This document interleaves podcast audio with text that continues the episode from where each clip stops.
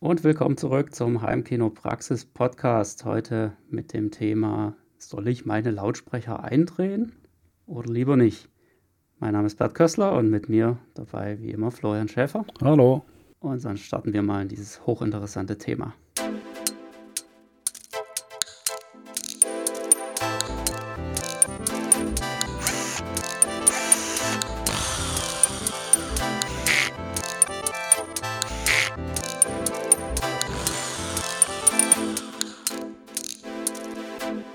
Heimkinopraxis Podcast.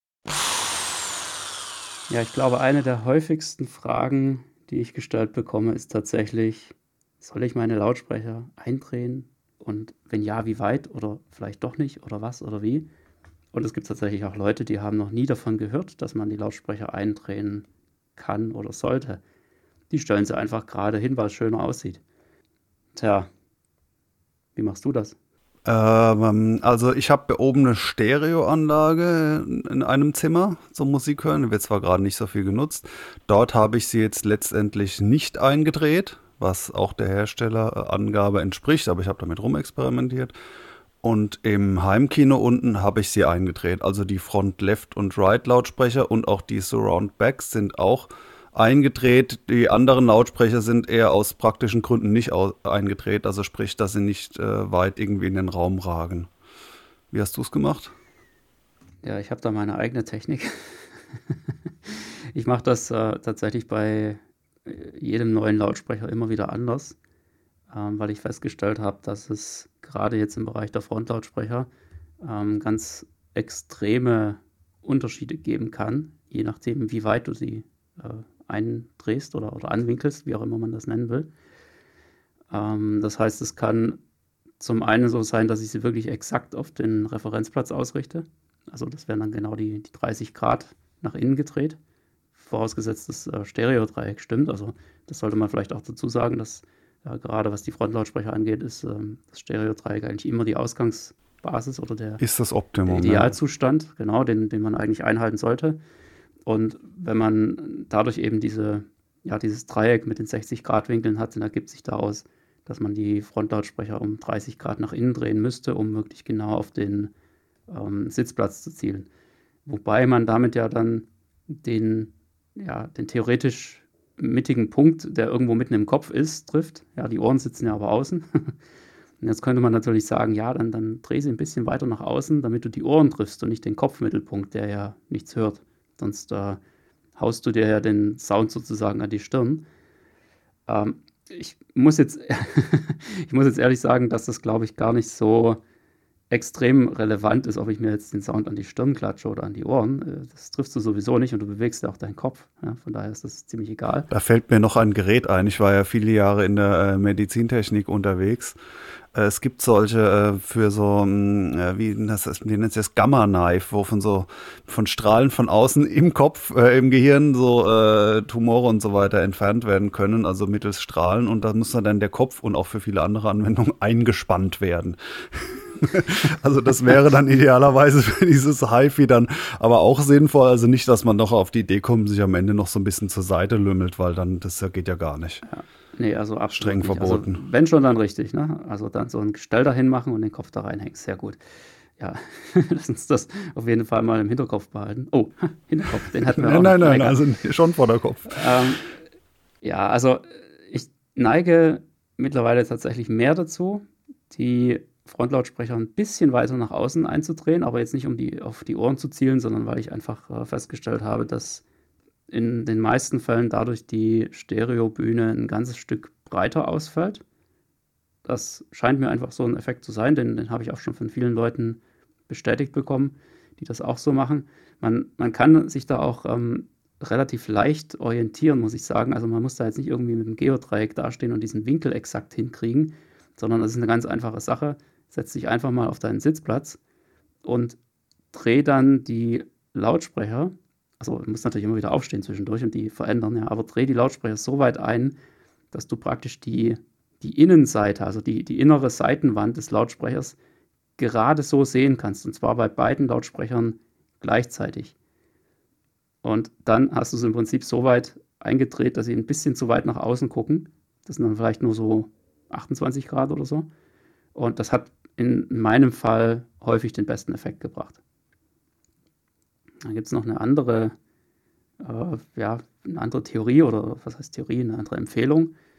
Ähm, die wird, wenn ich mich richtig erinnere, zum Beispiel auch von, äh, von Trinov gemacht in diversen Dokumenten, nämlich die Lautsprecher so weit einzudrehen, dass sie auf den jeweils äh, gegenüberliegenden äußeren Sitzplatz zeigen. Also der, der linke Frontlautsprecher wird so weit eingedreht, dass er den rechten Sitzplatz anschaut und der rechte Frontlautsprecher entsprechend andersrum, dass er den linken Sitzplatz anschaut. Also so, dass man dann gerade die Außenseiten sieht, vielleicht so in etwa. Das könnte man jetzt ja. so sehen, genau. Das heißt, also im Endeffekt, der, der Sound überkreuzt sich sozusagen kurz vor dem mittleren Sitzplatz, wenn man so will.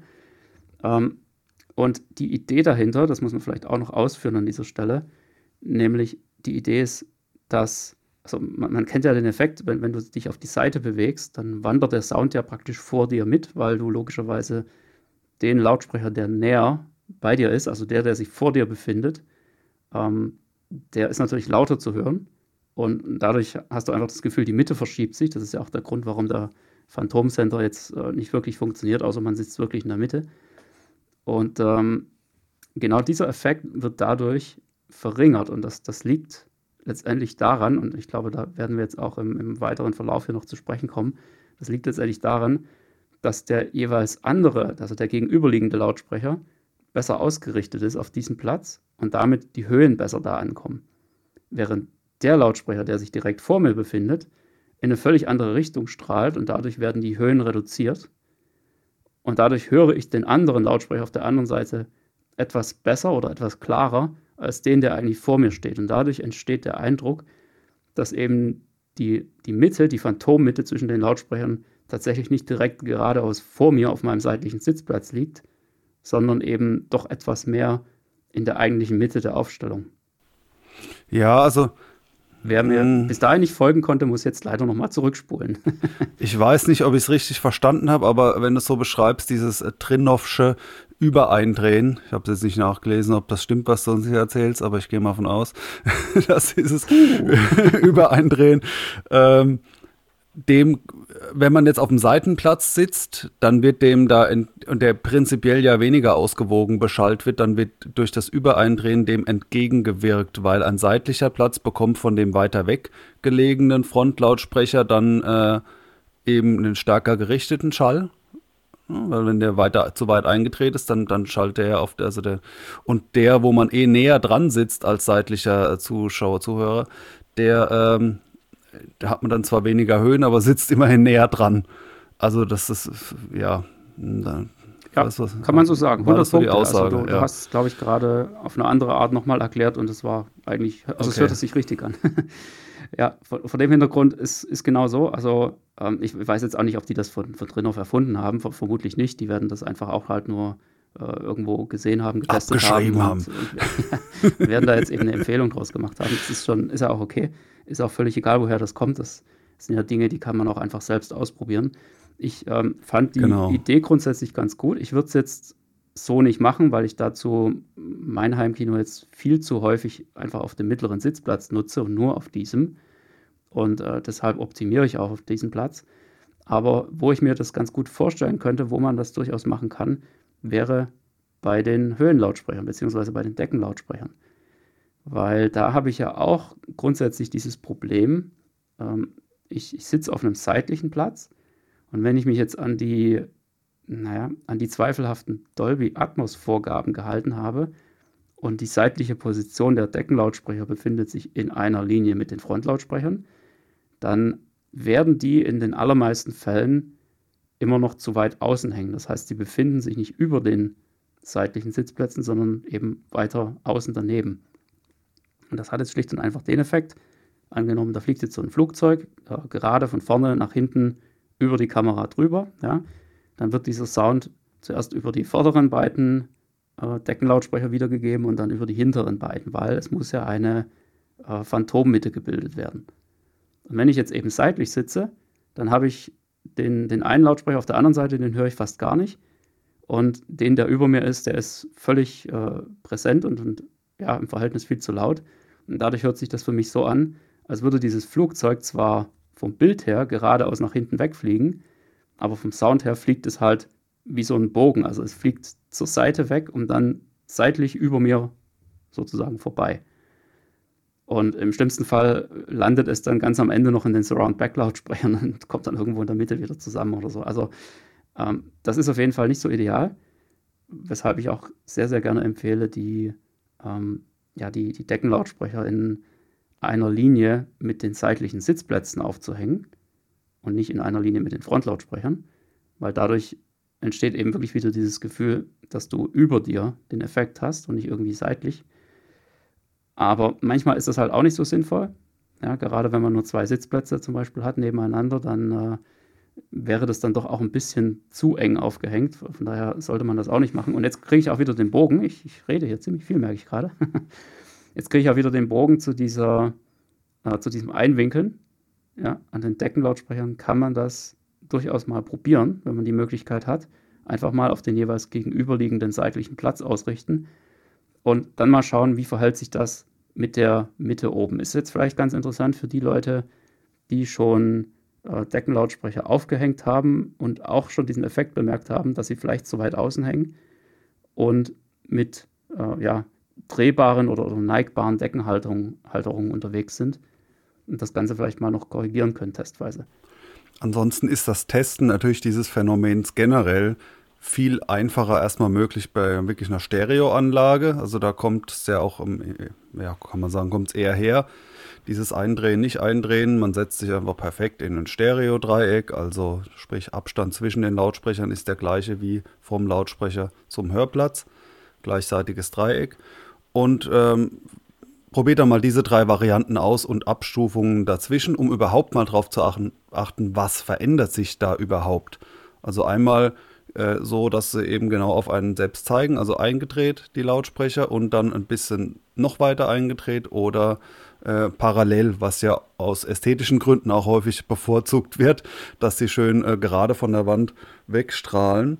Und ähm, ja, vielleicht mal dahin noch die drei Schritte zurückgegangen. Was verändert sich denn da überhaupt grundsätzlich durch diese Eindreherei?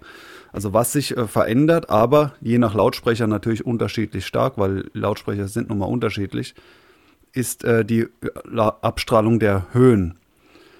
Also im Bassbereich ist es ja bekanntermaßen so, dass es relativ kugelförmig äh, abgestrahlt wird, der Klang. Und sprich, ob ich einen Subwoofer ein bisschen zur Seite drehe oder nicht, da ändert sich extrem wenig. Beim äh, Hochtöner ist es andersrum. Da sieht man dann so eine, äh, bei den entsprechenden Diagrammen eine Ausprägung nach vorne, dass also äh, das Innen äh, auf Achse äh, ein hoher Pegel erreicht wird und zur Seite hin dann weniger. Und dann gibt es eben Hochtöner, die diesen äh, Verlauf sehr extrem haben, also einen sehr starken Unterschied. Die haben also eine sehr starke Richtwirkung und andere, die auch noch relativ breit abstrahlen. Aber das heißt wiederum, wenn ich jetzt keine Korrekturen danach noch ausführe und die Lautsprecher genau auf mich ausrichte, dann habe ich die meisten Höhen. Ja, da könnt ihr mal nach, nach Lautsprecherkeule googeln. genau. Ob jetzt mehr Höhen besser oder schlechter sind, das hängt natürlich äh, ganz von der Ausgangslage ab. Aber prinzipiell hat man so am meisten Höhen, wenn man es äh, direkt auf, auf den Hörplatz ausrichtet. Und in beide Richtungen, sowohl zu weit eingedreht als auch ähm, im Parallelabstrahlend hat man weniger Höhen. Aber es ist natürlich nicht dasselbe, ob ich jetzt die ganz krass überkreuzen lasse oder parallel abstrahlen, sondern da gibt es dann auch noch einen Unterschied, der sich am ehesten mit dieser Bühnenbreite beschreiben lässt. Das heißt, wenn ich die stark kreuze, dann habe ich einen eher kompakten Sound mit einer super gut funktionierenden Phantommitte, also so mittiger Klang, funktioniert dann sehr gut und im anderen Fall eben eine sehr starke räumliche Breite, wenn die Lautsprecher parallel abstrahlen. Auch da kann man nicht jetzt vorher sagen, dass das eine besser ist als das andere, aber das zeigt auf, in welche Richtung man es verändern muss, wenn es einem zu viel oder zu wenig ist. Und ähm, dann ist halt die Frage mit dieser Richtwirkung, ähm, ist das jetzt äh, gut oder schlecht per se für einen Lautsprecher? Also kann man leider auch nicht sagen. Also, dass jetzt teurere Lautsprecher mehr richten würden oder weniger, sondern es gibt sehr teure Lautsprecher mit einer starken Richtwirkung und es gibt sehr teure mit einer sehr schwachen Richtwirkung. Die sind natürlich für unterschiedliche Szenarien optimal. Wenn man jetzt zum Beispiel einen Hörraum hat, wo man aus vielleicht ästhetischen Gründen oder so keine Absorber anbringen möchte. Ja, das ist natürlich schon mal schade und da gibt es also von mir erstmal nur zu schimpfen zu hören, ja, weil das ist, das ist natürlich scheiße. Äh, aber gut, soll es ja geben. Nein, ich will hier in meinem gefliesten äh, Wohnraum mit Glasfenstern und Betondecke keinen Absorber anbringen. Das muss auch anders gehen. Okay, dann würde ich empfehlen, sofern man sich darauf einigen kann, dass äh, das Musikhören ausschließlich von einem Sitzplatz aus erfolgt und nicht mit durch den Raum laufen, dann könnte man natürlich sagen, dann nehmen Lautsprecher, die extrem gerichtet sind, damit eben der möglichst viel Direktschall beim Hörer ankommt und nicht so viel die Wände angeregt werden. Weil wenn ein Lautsprecher sehr breit in den Raum streut, dann hätte man natürlich dann mehr Hallanteil. Andersrum, wenn ich im Heimkino bin mit massenhaft Absorber und ganz vielen Sitzplätzen, dann kann mir dieses seitliche Abstrahlen relativ wurscht sein, weil da, wo es dann hinten hintrifft, wird es eben absorbiert. Beziehungsweise es ist sogar willkommen, weil eben die anderen Sitzplätze auch noch einen guten Sound bekommen. Und wenn ich dort einen sehr gerichteten Lautsprecher einsetzen würde, dann wäre eben der Klang auch ausschließlich auf dem Referenzplatz gut. Also sprich, in meinem Heimkino mit extrem vielen Absorbern habe ich auch dementsprechend Lautsprecher, die sehr breit abstrahlen und wo so ein Eindrehen erstmal keinen allzu großen Effekt hat. Ich bin mal gespannt, ob dir jetzt jemand folgen konnte. Aber du hast natürlich völlig recht. Es, äh, ja, es, es, hängt einfach extrem vom Lautsprecher ab. Das muss man, glaube ich, einfach ganz klar so sagen. Ja, es gibt die unterschiedlichsten Bauarten und äh, insbesondere auch beim Hochtöner. Also ich meine klar die klassischen äh, Hochtöner, die du irgendwie in, in jedem günstigeren Lautsprecher findest, die, ja, die haben eben auch so dieses Standard-Abstrahlverhalten, aber in dem Moment, wo es eben sich schon andeutet, dass der Hochtöner schon optisch irgendwie nicht so ganz symmetrisch aussieht oder irgendwie komisch geformt ist. Ja, ja und da fängt es eben gerade bei, bei diesen Bändchen-Hochtönern zum Beispiel ganz, ganz deutlich an. Ähm, da muss man schon schauen, ist es wirklich in alle Richtungen gleich, das Abstrahlverhalten, oder äh, gibt es da vielleicht einfach eine Besonderheit? Und da ähm, muss ich jetzt auch ganz klar dazu sagen, kann man keine allgemeine, keine, keine allgemeinen Tipps geben, sondern kann eigentlich nur darauf verweisen, euch da mit der Bedienungsanleitung auseinanderzusetzen. Schaut da auf jeden Fall mal rein. Grundsätzlich bei Lautsprechern ist das eine, eine sehr gute Idee, da einfach mal ein bisschen drin rumzuschmökern. Macht auch tierisch Spaß, während man gerade so die ersten Hörtests macht damit. Und da findet man meistens noch ganz interessante Informationen dazu. Unter anderem natürlich auch, was denn die Empfehlung des Herstellers ist bezüglich eben dem Eindrehen oder dem, dem Anwinkeln der Lautsprecher. Genau, also in welchem Setup der Hersteller sagt, dass es am neutralsten ist. Das ist dann meistens, äh, ja, dass dieser gewünschte Frequenzgang erreicht wird bei zum Beispiel bei vielen Lautsprechern nicht mit Eindrehen. Also das kann man so direkt gar nicht mal vorhersagen. Oder wie du schon sagtest, welche, wo die Hochtöner schon asymmetrisch aussehen. Da ist schon mal, da sollte man schon mal ähm, äh, aufpassen, weil es gibt durchaus auch Stereopaare, also für Surround hinten und so macht es dann natürlich irgendwie weniger Sinn, gibt es aber teilweise auch, wo man schon sieht, der Hochtöner sitzt gar nicht in der Mitte, sondern er sitzt weiter nach links oder rechts. Und in dem Fall gibt es dann auch einen, der vielleicht eher für links gedacht ist und für rechts, was nicht heißt, dass man es auch nicht andersrum mal ausprobieren darf, weil das kann sogar im Einzelfall auch besser sein, aber äh, da ist dann nicht der rechte Lautsprecher derselbe oder der gleiche wie der linke, sondern die, die haben, haben auch noch, äh, ja, da sind auch mit links und rechts noch gekennzeichnet. Und das andere mit den, Bändchen und so hattest du schon genannt. Es gibt eben Hochtöner, wenn man die anschaut und schon sieht, dass die nicht symmetrisch sind, also nicht kreissymmetrisch. Es gibt da so Kalotte oder so, so klassische Hochtöner, die einfach kreisrund sind, in der Mitte so ein gewölbtes Teil und dann drumherum so ein Trichter, alles rund. Das sollte dann auch in alle Richtungen den, den gleichen Höhenabfall zum Rand hin haben, aber es gibt eben Bändchen, die eben wie so ein äh, Hoch, Hochkant-Rechteck da drauf zu sehen sind oder verschiedene äh, Schlitzformen bei so Kalottenhochtönern, also wo dann der ähm, austretende Schall entsprechend gelenkt wird. Und da sieht man schon, dass zum Beispiel, was es da häufig gibt oder auch was auch genau bei Bändchenhochtönern der Fall wäre, dass die in die Breite nach rechts und links sehr breit abstrahlen, aber nach unten und oben sehr schmal. Das heißt, in dem Fall, wenn man sich hinstellt, merkt man ganz krass, die Höhen sind weg. Ja, und das ist. Äh Kann man sich dann auch ausrechnen, wo im Heimkino das dann noch Sinn macht. An einigen Stellen schon. Aber nach oben und unten ein anderer Sound ist zum Beispiel für Deckenlautsprecher eher blöd. Also zumindest mal für mehrere äh, Sitzreihen wäre es blöd, weil dann hat man links und rechts die Sitzplätze. Da geht's noch. Und vorne und hinten, die haben dann einfach äh, weniger Höhen. Wäre nicht so schön. Besonders wenn man sie parallel zu den Wänden aufhängen will und äh, damit eigentlich der Hochtöner grundsätzlich in eine falsche Richtung abstrahlen würde. Also entweder nach vorne und hinten oder nach links und rechts. Die müssten dann umso mehr äh, ein, eingedreht ja. werden. Und auch interessant natürlich äh, für den Center. Ja, also gerade wenn man ein Lautsprecherset hat mit Bändchenhochtönern, dann sieht man auch sehr, sehr schnell, dass, der, dass die Bändchen im Center praktisch auch entsprechend andersherum eingebaut wurden. Also so, dass der Center eben liegen kann, beziehungsweise eben auch liegen muss in diesem Fall. Und äh, nur dann funktioniert das richtig. Ja, in dem Moment, wo man die Frontlautsprecher dann eben hinlegen würde, wäre das Abstrahlverhalten völlig falsch, nach, nach oben und nach unten gerichtet, aber eben nicht nach links und rechts. Und beim Center, den man ja üblicherweise legt, muss es eben auch so sein. Den sollte man dann auch nicht einfach so hinstellen, Außer man schraubt den Hochtöner raus und baut ihn um 90 Grad gedreht wieder ein, dann kann man das natürlich. Und das machen. sehen einige vor, genau. Ja. Die haben so eine Platte zum, zum Rausschrauben und rumdrehen 90 Grad, wenn man es eben anders einsetzt. Genau. Ja. Geht halt auch nicht mit allen, aber ja. Und vor dem Hintergrund einfach mal gucken, eben, was steht in der Anleitung drin, was steht vielleicht sogar auf dem Lautsprecher drauf. Ist da vielleicht ein, ein L und ein R oder so markiert? Sind die Hochtöne irgendwie asymmetrisch? Da gibt es ja dann doch einige Serien, die das so vorsehen und häufig ist dann halt wirklich die Idee des Herstellers, dass der eine eben wirklich auf die Seite kommt und der andere auf die andere Seite und man dadurch so ein bisschen auch den, ja, die Freiheit wieder gewinnt, den Lautsprecher dann doch eher gerade oder annähernd gerade aufzustellen und die nicht so extrem in die Mitte anwinkeln zu müssen, weil das eben wiederum einfach eine, ja, einen optischen Vorteil hat. Genauso beim Center, der kann dann einfach äh, liegen auf, auf einem Lowboard zum Beispiel und muss nicht nach oben angeneigt werden, weil das Abstrahlverhalten durch den Hochtöner sowieso schon ein bisschen nach oben geneigt ist. Mhm.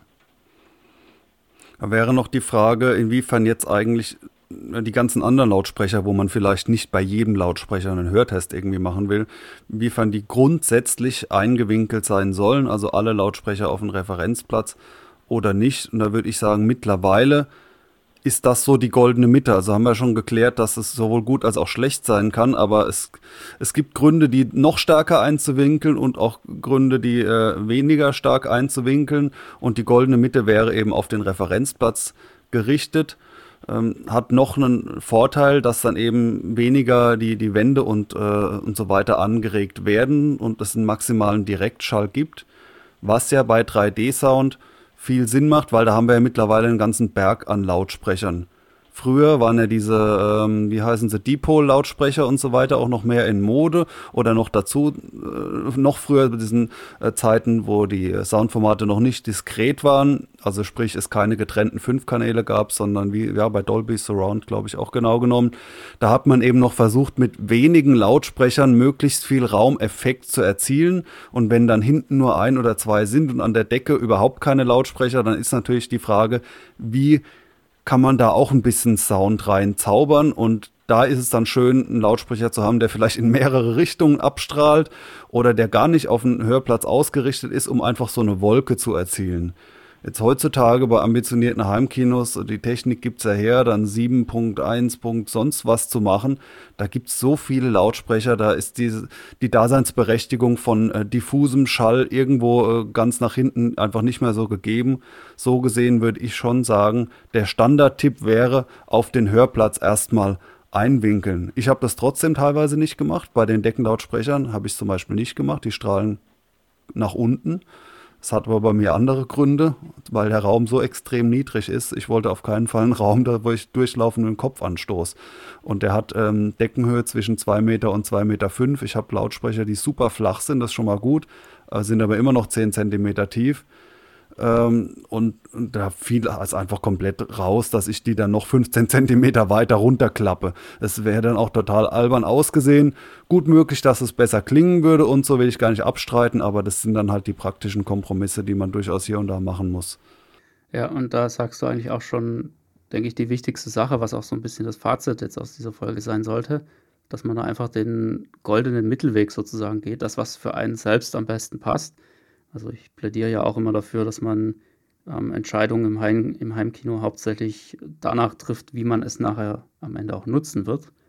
Und ähm, ja, wenn, wenn du halt hauptsächlich alleine Film schauen wirst, auf dem Referenzplatz, dann macht es natürlich tierisch viel Sinn, alles auf diesen Referenzplatz zu optimieren. Während wenn du ähm, dann doch häufiger mal Leute da haben wirst, wenn du irgendwie so mehr als 50 Prozent der Filme mit Besuchern schauen wirst oder generell einfach zu zweit, dann macht es auch entsprechend Sinn, auf mehrere Plätze zu optimieren. Und äh, gerade eben was äh, ja, Surround-Lautsprecher angeht, Deckenlautsprecher und so weiter, ähm, ist es, glaube ich, einfach mit die beste Idee, da sich jetzt nicht total aus dem Fenster zu lehnen, um da auf Teufel komm raus die perfekte Ausrichtung auf den mittleren Sitzplatz hinzukriegen. Ja, kann man vielleicht machen, wenn man in seiner eigenen Bude wohnt und alles machen kann, was man will, aber in dem Moment, wo das vielleicht noch ein Wohnzimmer sein soll und auch irgendwie einigermaßen akzeptabel aussehen soll, dass man nicht gleich aus dem Haus gejagt wird, dann müssen die Teile halt einfach flach an die Decke gehängt werden. Und im Idealfall hat man dann eben, ja, vielleicht so Lautsprecher, wo man den, den Hochtöner ein bisschen in eine Richtung neigen kann oder eben die äh, klassischen Atmos-enabled Lautsprecher, also die abgeschrägten mit den 20 Grad, die man dann eben so hinhängt, dass es einerseits noch gut aussieht, dass sie aber andererseits auch, ja, so gut es eben noch geht, auf die Sitzreihe oder auf den Hörplatz ausgerichtet sind und da eben so viel wie möglich am Ende noch ankommt und der Verlust sich einigermaßen gering hält, die Optik, also der optische Verlust aber eben genauso gering ausfällt. Und eben nach diesen Kriterien auch die Lautsprecher erst auszuwählen. Also du hast ja schon ein Beispiel genannt mit diesen Enabled, leicht angeschrägt, mit denen kann man ziemlich viel machen. Aber was auch so ein klassischer Fehler wäre in dem Bereich, ist zu sagen, ich habe mich in, ich sag mal, bestimmte äh, Standlautsprecher verliebt. Ja, die, die sollen es werden, die finde ich toll, die habe ich irgendwo mal gehört oder sie gefallen mir einfach optisch gut. Und dann, äh, und, und man schaut da nicht auf die sonstigen Herstellerangaben oder wie man sie selbst gehört hat, und zwar, dass da zum Beispiel drin steht, empfohlener Wandabstand nach hinten 60 cm und nicht in die Ecke stellen. Und dann kauft man sich diese äh, großen Standlautsprecher und müssen aber dann aus anderen Gründen in die Raumecke an die Wand. Das wäre dann sehr schade, äh, weil Klar, dann gibt es dann die Bassanhebung und so weiter und so fort. Da ändert sich eben der, der Klang extrem. Und wenn man weiß, die müssen eigentlich ganz flach an die Wand, dann vielleicht auch schon mal direkt darauf achten, dass die Lautsprecher genau dafür gedacht sind.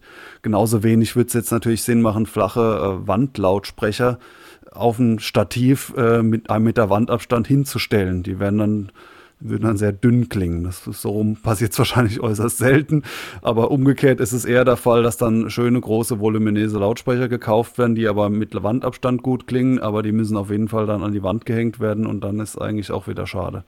Also ihr seht, es gibt auf jeden Fall eine Menge Dinge zu beachten, eine Menge Dinge, die man beachten kann, aber auch nicht immer zwingend muss. Ja, also es ist einfach, ich, ich denke, es ist eine ganz gute Idee, wenn man sich auch vielleicht für ein paar Lautsprecher entschieden hat, dass man da mal so ein bisschen in der Community rumfragt, wer die sonst noch hat, äh, wer da vielleicht die, ja, die eine oder andere Erfahrung damit gemacht hat, mit der Aufstellung, sich daran zu orientieren. Aber auf der anderen Seite eben auch ganz wichtig, es geht halt einfach nichts über die eigenen Ohren.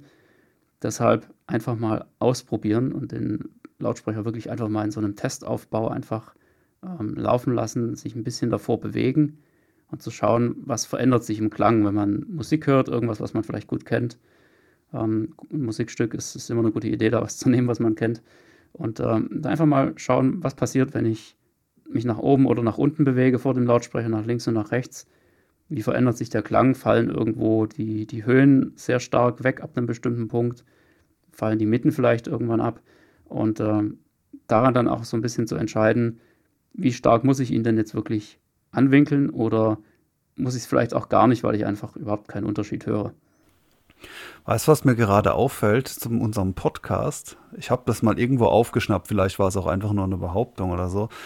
Äh, und zwar, wir sind jetzt bei Folge 22, ne, wenn ich das richtig sehe. Ja, das kommt hin. Und da war zu lesen, die meisten Podcasts schaffen es äh, nicht äh, oder gerade nur bis zur Folge 20 und dann geben sie aus irgendwelchen Gründen auf, haben keinen Bock mehr. Ja, sind wir schon länger dabei. Können wir, ja. mal, also, äh, na, ja, dann wird's jetzt, quasi nach, äh, können wir uns jetzt nachträglich gratulieren. ich würde ja sagen, wird es höchste Zeit. Komm, lass mal aufgeben. Was Vernünftiges machen. ja. Wir haben den Schuss nicht gehört. Ja. Nein, also wir machen ja durchaus auch noch äh, andere Dinge. Ähm, ja, so Sachen wie mega coole Videotrainings, wo ihr richtig coole Sachen lernen könnt, unter anderem auch über das Anwinkeln und äh, ja, das Ausrichten von Lautsprechern im Raum oder Trigonometrie-Grundkurse bieten wir an. Ja, genau. und äh, Raumakustik natürlich, ja, ganz wichtiges Thema. Also wer sich damit noch nicht beschäftigt hat, wird allerhöchste Eisenbahn. Ihr findet äh, die Videotrainings bei heimkinopraxis.de und ja, zieht euch das auf jeden Fall mal rein und wenn ihr da wirklich auch gar nicht weiterkommt, ähm, haben wir sogar noch äh, richtig dicke Beratungsprogramme, wo wir euch wirklich von Anfang bis Ende komplett durchziehen. Und äh, ja, ich denke mal, so viel zur Werbung an dieser Stelle. Ich glaube, wir sollten noch einen Filmtipp rausballern. Du hast uns da was Tolles mitgebracht, ne? Ganz genau. Dann lass mal hören.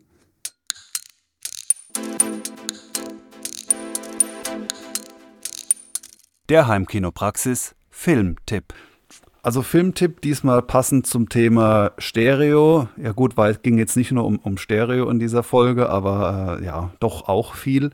Und zwar ein Film, der halbwegs aktuell ist, von 2013 glaube ich. Sound City heißt der.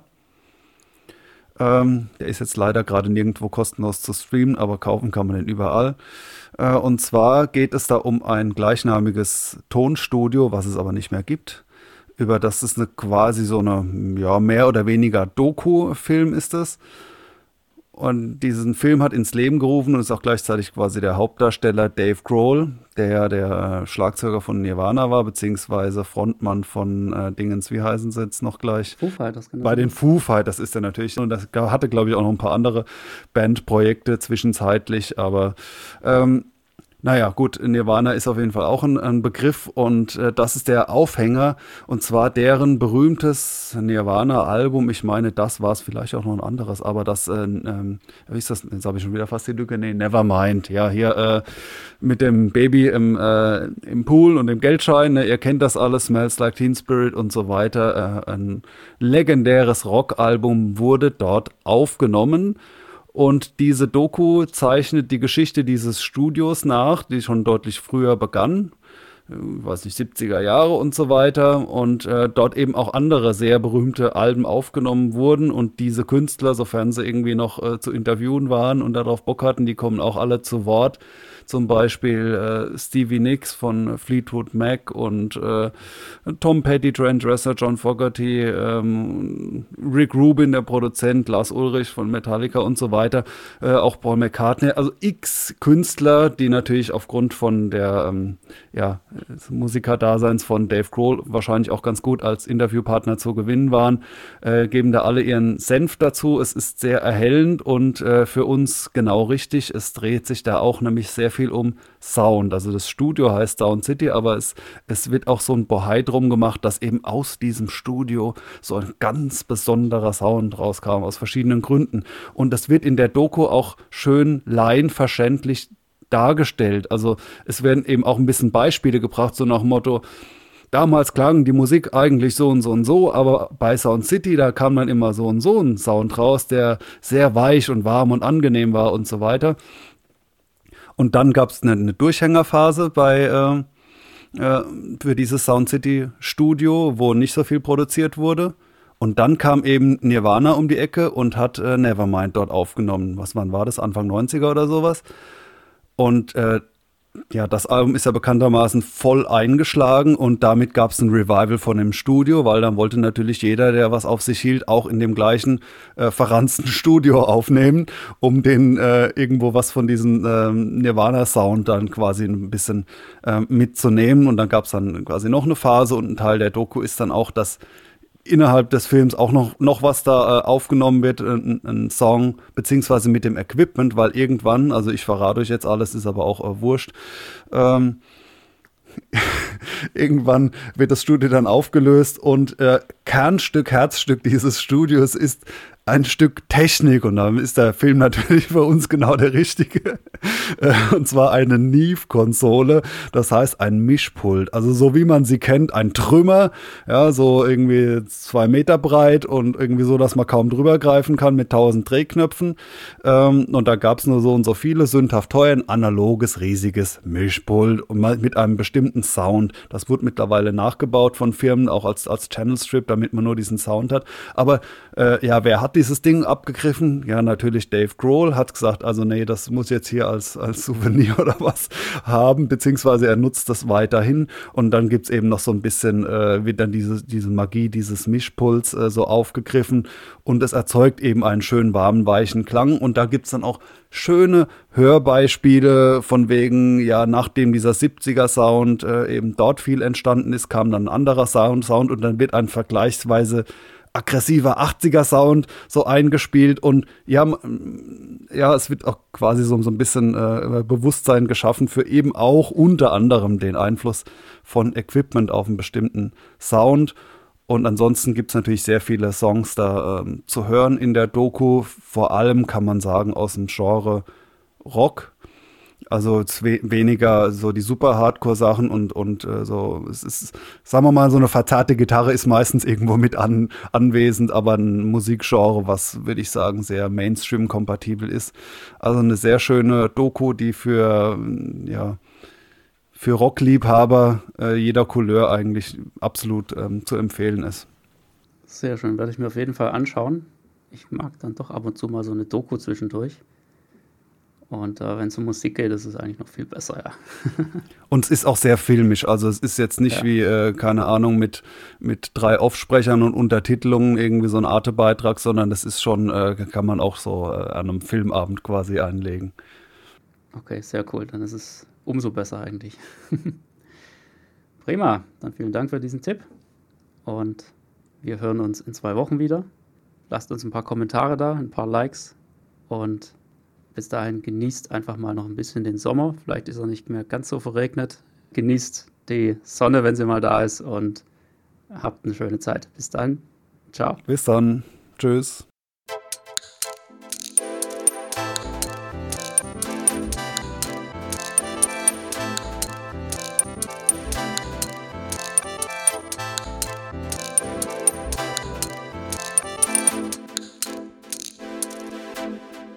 Der Heimkinopraxis Podcast, präsentiert von www.heimkino-praxis.de, der Seite rund ums Heimkino.